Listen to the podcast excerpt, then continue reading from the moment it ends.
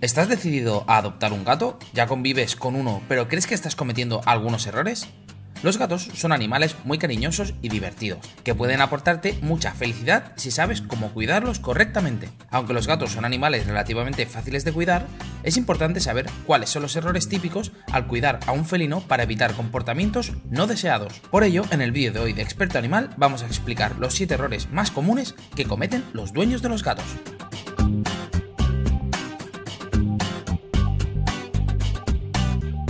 A diferencia de los perros, los gatos en estado salvaje son cazadores solitarios y aunque pueden formar grupos sociales con una jerarquía definida, en general son más independientes que los perros.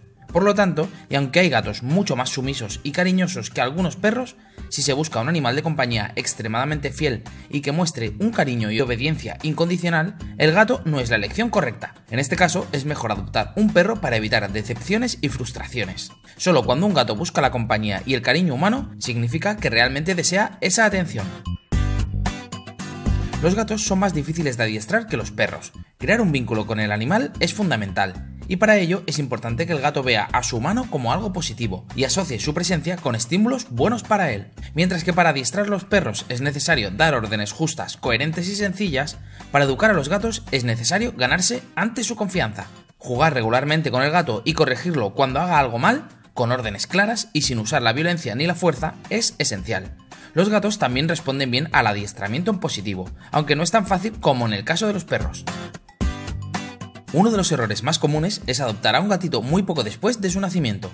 Lo ideal es hacerlo una vez finalizado el destete, que debe ocurrir de forma natural y nunca antes del mes de vida. Aunque reciba todos los cuidados necesarios y una alimentación adecuada, siempre es mejor para la salud del animal estar con su madre durante todo el periodo de lactancia. Con la madre y sus hermanos se inicia la socialización y el gato empieza a aprender todos los comportamientos típicos de la especie.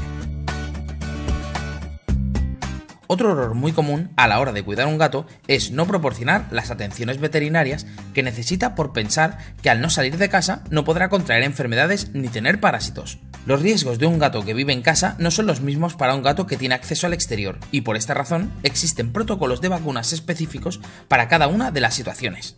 Consulta con un veterinario y define un programa de vacunas adaptado a las características y el estilo de vida del animal. En cuanto a la desparasitación, se recomienda desparasitar internamente cada tres meses y aplicar mensualmente un producto antipulgas y garrapatas, principalmente en los meses de verano. La época de reproducción de estos animales puede traer algunos comportamientos incómodos para los humanos, además de algunos peligros para la salud de los meninos. Es en primavera y en verano que las gatas tienen celos aproximadamente una semana de duración. En este periodo, muchos machos intentan escapar cuando perciben que hay alguna gata en celo y pueden incluso mostrarse agresivos con los otros machos. La castración disminuye este comportamiento y los riesgos asociados.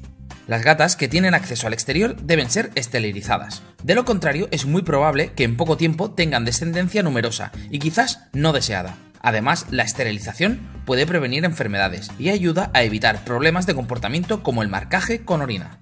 En general, no se cometen muchos errores en relación con la alimentación del gato, pero uno de ellos es no utilizar un producto específico para evitar la formación de bolas de pelo en el estómago de estos animales.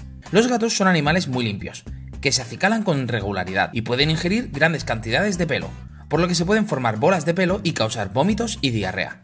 Afortunadamente existen productos hechos a base de malta disponibles en centros veterinarios y en tiendas especializadas muy útiles para prevenir este problema.